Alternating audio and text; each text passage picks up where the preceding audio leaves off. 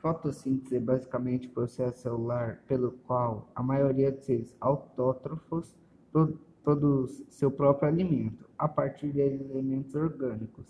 A energia para a realização desse processo vem da luz do Sol.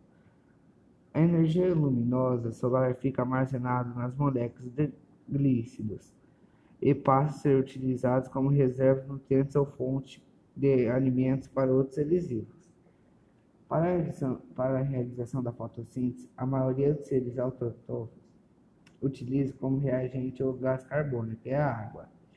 Os glícidos produzidos são armazenados e podem ser utilizados como fonte de energia e de matéria-prima para a formação de novas estruturas e compostos.